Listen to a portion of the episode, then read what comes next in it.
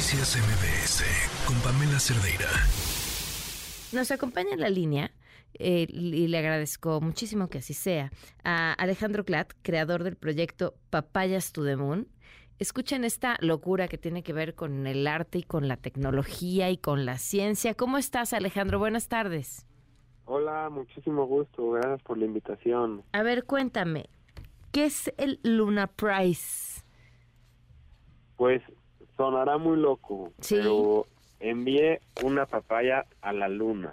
Ok. Así, así como suena, el pasado 14 de febrero salió un cohete de NASA con SpaceX de la base espacial de Cabo Canaveral y el hombre no regresaba a la luna desde el año 1972 y lo que pasó es que salió un cohete con obras de artistas, tardó seis días en llegar a la luna y el pasado jueves 22 de febrero alunizó, llegó a la luna este cohete, descargó y dejó en la luna un lo que le llaman un payload, que es una como una un, un disco, como una cápsula del tiempo y es lo que lo convierte en el primer museo de arte en la luna. En la luna. Ahora, ¿cuántas obras llevaban?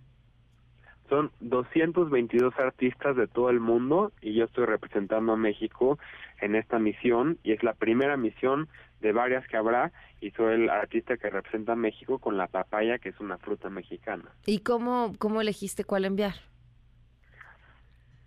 Pues yo todo mi trabajo habla sobre papaya. He hecho mucho, llevo varios años utilizando la papaya como medio de, de comunicación para montar cosas, para expresar portales demás y todo lo utilizo con la papaya. Entonces yo estaba en, en Miami el año pasado en una exhibición, se me acercan a hablar y me invitan a esta misión y bueno, después de casi dos años llegamos a la luna y se va a quedar ahí por los próximos 6 billones de años, dicen.